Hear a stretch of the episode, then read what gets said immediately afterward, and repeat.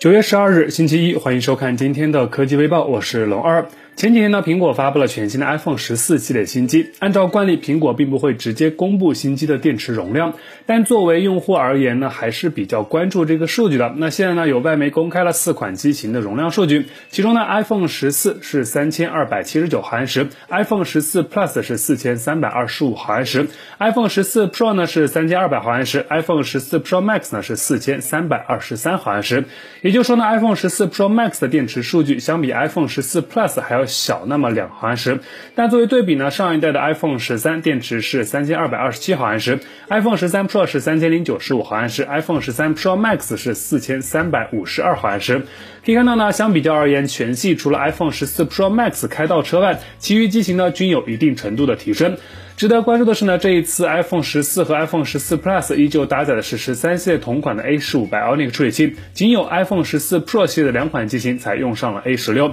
新处理器呢，相比老款，除了性能提升外，功耗方面的表现呢也有一定的优化。那所以 iPhone 十四 Pro Max 虽然数据上比 iPhone 十三 Pro Max 略小一点，但并不意味着续航会更差。关注一下。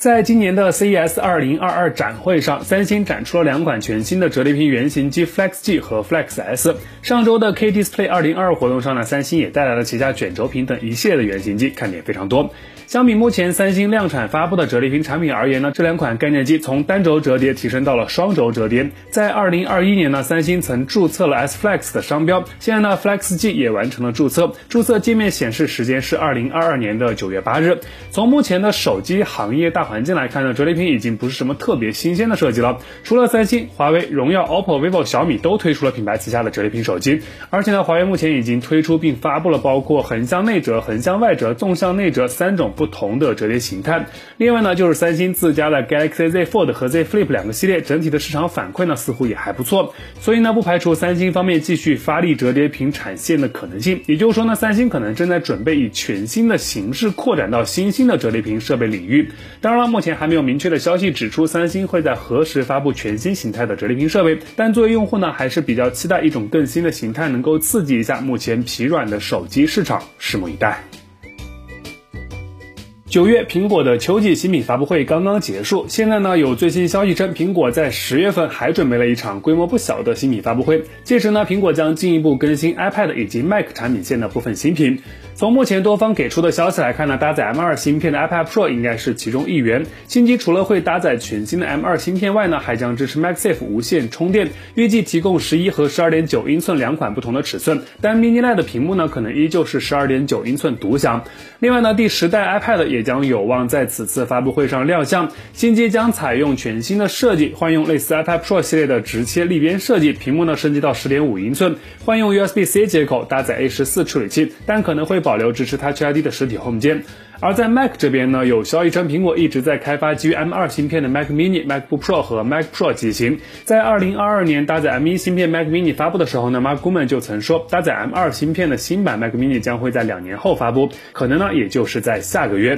另外呢，搭载 M2 Pro 和 M2 Max 的下一代十四和十六英寸的 MacBook Pro 也可能会同台亮相。当然了，目前这些消息呢，基本都还停留在爆料阶段，具体什么情况，大家可以关注一下苹果预计在十月份召开的下一场新品发布会。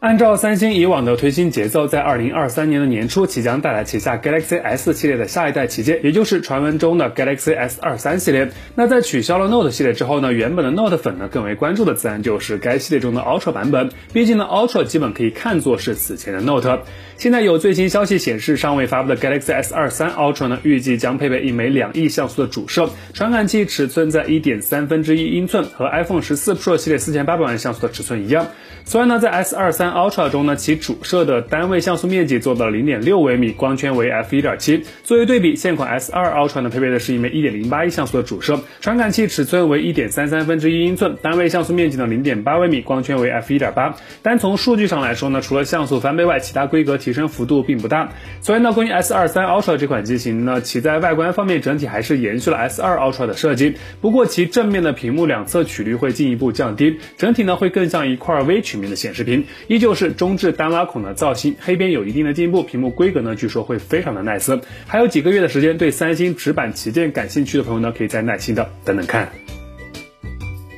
说起手机屏幕呢，此前高端市场基本被三星垄断，仅有华为、荣耀等少数品牌呢一直坚持在旗舰手机中使用国产屏幕。当然了，这其中确实有一些大家都懂的原因。那把时间往回推，咱们国产屏幕在技术和品质方面确实与像三星这样的屏幕巨头相比有差距。但是近几年呢，国产屏厂也在大力投入研发，目前这个差距确实在不断的缩小，甚至是有赶超的态势。目前呢，国内手机厂商已经开始尝试在中高端机型中呢采用国产屏幕了。比如之前发布的 A 加 S 系列采用的就是京东方独家供应的屏幕，就连一直狂吹三星屏幕的 Redmi 也在 K50 至尊版上使用了天马和华星光电的柔性屏。近日呢，有最新消息显示，明年国产屏占有率会大幅提高，很多旗舰系列的入门款都会用。出货分辨率呢，包括幺二零零 P Plus、幺三零零 P Plus、幺四四零 P Plus，也就是一点五 K 准二 K 和真二 K。那么时至今日，你在购买手机的时候，还会刻意去关注手机屏幕的供应商吗？欢迎把你的观点打在公屏上。